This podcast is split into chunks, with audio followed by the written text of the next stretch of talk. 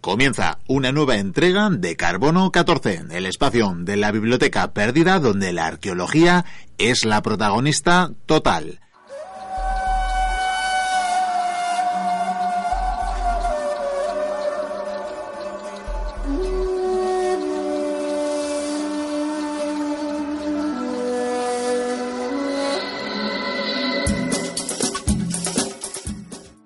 Cinco pilares, seis arcos, 8 metros de ancho, 71 metros de altura, 200 metros de longitud y unos 1908 años de antigüedad, por lo menos.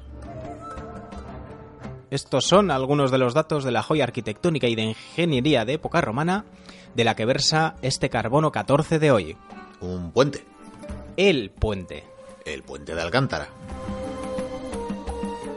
Exacto, una infraestructura romana que casi dos mil años después, y a pesar de las guerras, que ha sufrido varias, y a pesar de la dejadez y el abandono, aún cumple su función. La función de unir dos orillas del Tajo, en la actual provincia de Cáceres, muy cerca de la villa que lleva su nombre, Alcántara. Villa que lleva su nombre precisamente debido a este puente, porque el término árabe Alcántara quiere decir precisamente el puente. Y para mayor concreción, os diré que este puente lo llamaron Alcántara as-Saif. El puente de la espada. Nombre que nos remite a varias leyendas o relatos más bien novelescos que hablan de que en este puente se guardó, o quizás aún se guarda, una espada entre sus piedras. Dicen que si es una espada de oro, que si es la espada de Roderick, el último rey visigodo, y por supuesto que es una espada que no se puede extraer, solo unos pocos centímetros. No me digas más, quien la saque será rey de Inglaterra. De Inglaterra no creo, pero seguro que sí de Alcántara. Bueno, son leyendas, eh, relatos novelescos, pero algo sabrían los árabes que le pusieron ese nombre. O quizá, siendo más realista, simplemente le pusieron ese nombre porque a base de la espada lo habían ganado. De hecho, ellos fortificaron la población y el cerro cercano al puente en tiempos de Abderramán I. Eh, bien, pero volvamos al puente, que en origen es romano. Sí, y se construyó lejos de cualquier población, que es una particularidad en sí misma, no hay muchos puentes eh, así. Y por tanto, pues el puente no da paso a ninguna ciudad, no, no está a la entrada de ninguna población, y es una infraestructura de la, de la propia calzada, de una calzada que comunicaba Norba a Caesarina, la actual Cáceres, con Conímbriga, con Deixa a Vela en la actual Portugal. Y permitía salvar el Tajus aurífer. Traducción final, el río Tajo. ¿Y sabemos la fecha de su construcción? Pues con gran exactitud, eh, entre otras cosas porque la dejaron escrita en el arco triunfal que corona el puente, justo en medio, porque sí amigos, los romanos hicieron el puente y en medio le colocaron un arco triunfal. Así eran estas gentes de humildes, ya lo sabéis, muy discretos ellos con sus construcciones. Construcciones muy bien hechas, por otro lado, porque aquí están, como este puente de Alcántara. Bueno, pues en este arco del triunfo que podéis ir a contemplar vosotros mismos, hay una inscripción en latín que dice así.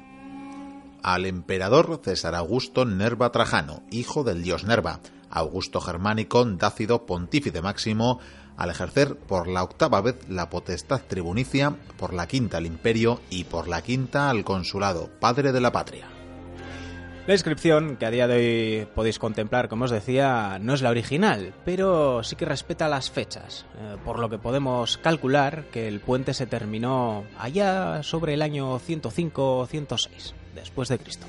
Incluso creo que conocemos al constructor, Sí, sí, conocemos el nombre del maestro de obras porque él mismo se preocupó de dejar constancia de su autoría en un pequeño templo cercano al puente, donde puede leerse... Quizá la curiosidad de los viajeros, cuya intención es saber cosas nuevas, se pregunten quién lo hizo y con qué intención. El puente lo hizo Lácer, famoso por su divino arte. Él mismo levantó este templo a los dioses Romulios y a César. Tanto por lo uno como por lo otro, esta obra es acreedora del favor celestial. Quien ha erigido este enorme puente con su vasta mole rindió honor y satisfacción a los dioses. Quien a la par hizo el puente y dedicó los templos rindió honor a sí mismo y a los dioses. Cayo Julio Lácer lo hizo con su dinero y lo dedicó conjuntamente con su amigo Curio Lacón. Y aquí tenemos al autor eh, o autores eh, Julio Lácer y Curio Lacón, que edificaron este templo para la conmemoración de ellos mismos, eh, diríamos, y también de la obra, y también por supuesto en agradecimiento a esos dioses que les permitió concluir la obra que hasta día de hoy ha perdurado. Hombre, dejando la falta de modestia a un lado, la obra es como para firmarla. Y máxime si eres un, pontífice, un hacedor de puentes, que no es eh, un título ni, ni un oficio baladí en los tiempos de los que hablamos. Eso sí, ni un solo recuerdo, como es habitual, a quienes físicamente acarrearon, dieron forma y ensamblaron cada mm. uno de los bloques, cada uno de los sillares graníticos que forman este magnífico puente. Bueno, puede que sí, eh, que sí que estén, pero no a título individual, sino agrupados porque eh, en este arco del triunfo aparecen también tallados los nombres de los pueblos de la Lusitania que sufragaron o contribuyeron de alguna manera a, a la obra, a este grandísimo puente los pueblos de la época de la construcción.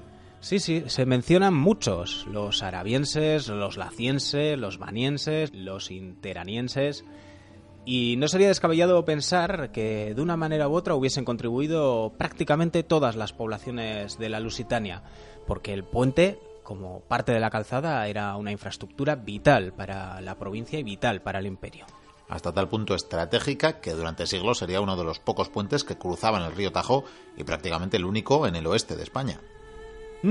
Y viendo su relevancia, muy pronto se le dotó de múltiples estructuras militares para defenderlo.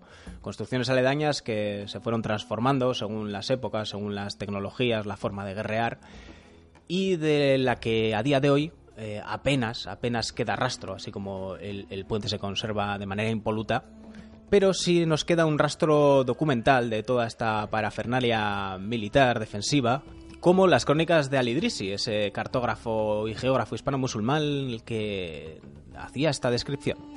Cantarafa Saif es una de las maravillas del mundo. Es un castillo, una fortaleza construida sobre un puente donde la población se encuentra al abrigo de todo peligro, ya que solo puede ser atacada por el lado de la puerta.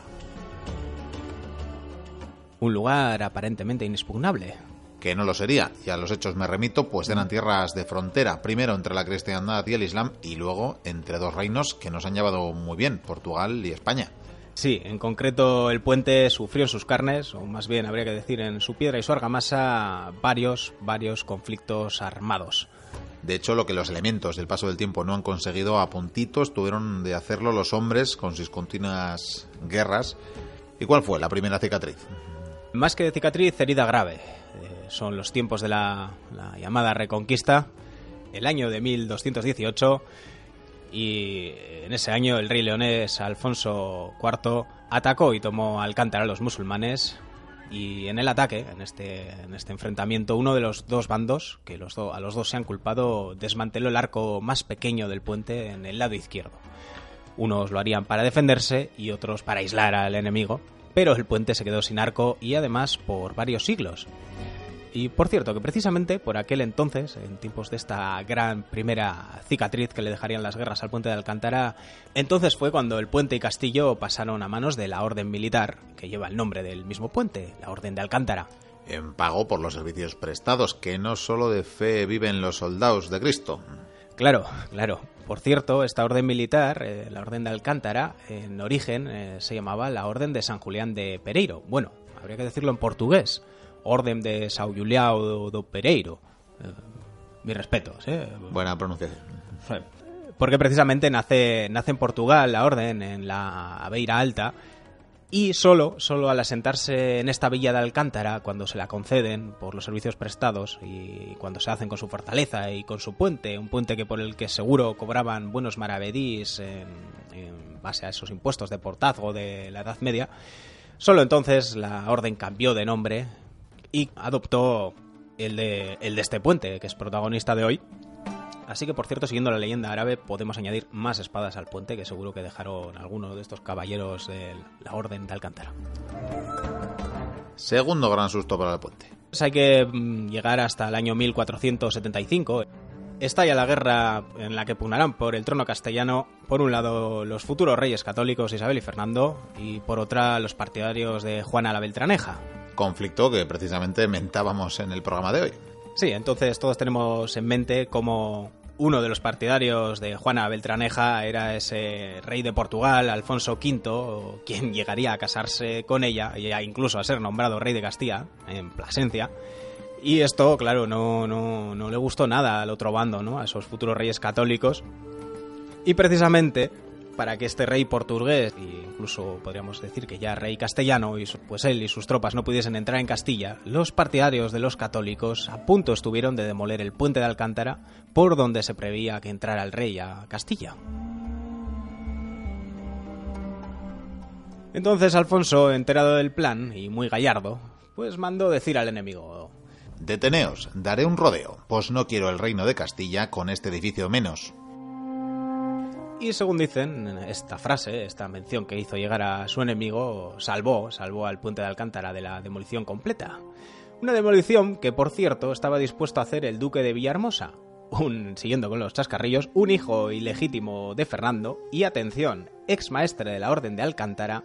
Así que un ex maestre de Alcántara estaba dispuesto a demoler el edificio que le había dado nombre a su orden. Sí, sí, este, este hombre, el conde Villahermosa, Alfonso Alonso de Aragón y de Escobar, eh, pues igual tenía un poco de rencor a sus ex compañeros de Alcántara porque precisamente le habían destituido como maestre unos años antes. Así que aquí tuvo, tuvo la oportunidad de vengarse de ellos y decir, pues, con la excusa de la guerra voy a... Así que el puente también eh, fue testigo de culebrones. De culebrones y sapos y culebras, pero es verdad que de aquella, de aquella amenaza de demolición se salvó. Suerte que no tuvo en el año 1648 Cierto, de nuevo guerra entre los reinos de España y Portugal. La guerra de la restauración. Guerra que nada tiene que ver con la pugna entre los restaurantes por tener más estrellas Michelin, sino que es ese conflicto que enfrentó a Portugal con España por su independencia, o bueno, el enfrentamiento viceversa, como lo queréis entender. Pero el caso es que los portugueses querían restaurar su soberanía que estaba en manos de Castilla desde los tiempos de Felipe II. Y claro, estando Alcántara en la frontera de los dos reinos... Pues pagó de nuevo el pato y esta vez, en lugar de intentar demolerlo, sí que es verdad que se conformaron con destruir el segundo arco de la margen derecha. Y medio siglo después llegó la Guerra de Sucesión. Sí, la guerra con la que llegaron los Borbones a España, y durante la cual al puente le dañaron por lo menos eh, un arco de entrada, que por cierto, Carlos III, candidato de los Austrias, el otro bando, eh, sí que mandaría a restaurar antes de ser derrotado por Felipe V, el, primer Borbón que gobernaría por estos lares. Y a no mucho tardar llegaría la guerra de independencia. Sí, y es para pensarse si los puentes en Iberia los hacían para salvar ríos de agua o ríos de sangre, porque vaya historial de guerras. Desde luego. Pero aquí tenemos al puente de Alcántara en mitad de otra pugna, la de quienes querían a los franceses o a los napoleónicos frente a quienes los combatían, con también intereses varios de por medio. Pero un conflicto, este de la Gran Independencia, que en 1809 deja al puente de Alcántara sin su segundo arco, porque lo destruyeron las tropas portuguesas e inglesas, esa, esa coalición, para intentar frenar precisamente el paso de, eh, de los ejércitos franceses. Y de nuevo roto el puente aunque esta vez sí que sabemos que hicieron, que hicieron una restauración con madera de ese arco roto que permitió seguir usando el puente por un tiempo. Porque surgió otra guerra, claro. Otras guerras, más bien, las guerras carlistas. Y entonces aquella estructura provisional de madera que unía el puente fue quemada, en este caso por los isabelinos, en 1836 los isabelinos, claro, ya lo sabéis, eran los partidarios de Isabel, la futura Isabel II o la presente Isabel II, que a pesar de resultar vencedora en esta lucha sería llamada de los tristes destinos y quien quizás para espiar eh, sus eh, culpas, eh, pues sus tropas habían destruido parte del puente, pues tuvo la felicidad de restaurarlo unos años después, consolidado ya su trono. Así que con la supervisión de la Academia de la Historia, que ya existía desde hace un siglo, se inició esta restauración del puente de Alcántara, y se levantó el arco destruido, se construyeron paseos a ambas márgenes del río, se desmantelaron los restos de alguna de las edificaciones militares y obsoletas y que abundaban alrededor del puente, y esta se desmontó y volvió a montar este arco del triunfo, este arco honorífico que hay en medio del puente, colocándose una nueva lápida conmemorativa de esta reconstrucción. Una lápida que dice así: Isabel de Borbón, reina de las Hispanias, reconstruyó por segunda vez la obra del puente norbense en la antigua provincia de la Lusitania, interrumpido por la guerra, hundido en su extremo por el tiempo y la vejez. Realzó su acceso por ambas partes, mandó hacer la vía lata desde los vaceos en el año del Señor de 1859. Como podéis oír, lo de poner plaquitas eh, para la perpetuidad no es algo de los politicuchos y gobernantes de nuestros tiempos, sino que es bien antiguo. Y de hecho, a la propia reina Isabel también se le adelantaron en esto, ya que varios eh, siglos antes, otro dirigente con aún mayores ínfulas que Isabel también dejó su nombre inscrito en el monumento. Fue Carlos V primero, que lo mismo da, que da lo mismo, quien en 1543 también restauró el puente y por el módico precio de 600.000 maravedíes mandó la reconstrucción de uno de los arcos, ordenó el arreglo del pavimento, la construcción de un torreón a la derecha del río y la renovación del Arco del Triunfo. Pero esta vez añadiéndole a este arco unas almenas y sumando a esa dedicación de Trajano que habéis oído y podéis todavía contemplar, un escudo con el águila imperial y las armas de su dinastía, además de otra placa con la inscripción latina que dice así. Carlos V, emperador César Augusto y rey de las Españas, mandó reparar este puente que, deteriorado por las guerras y por su antigüedad, amenazaba ruina. El año del señor 1543, el 24 año de su imperio y el 26 de su reinado. Así que con el tiempo el puente se convirtió en una especie de valla electoral, o más bien valla publicitaria, porque aquí no había mucho que elegir, así que... A nosotros la inscripción que más nos gusta es la que se dejó en tiempos de su construcción y que está grabada justo en el dintel eh, del templo situado en la margen izquierda del puente, Pontem perpetui mansurum in secula mundi. O lo que es lo mismo, este puente durará mientras dure el mundo. Y de momento se cumple. Reconocido como monumento nacional, hay que decir que ayudaría que le concediesen la protección de patrimonio de la humanidad, como bien piden varias asociaciones eh, a día de hoy. Pues por todo lo dicho, bien que lo merece.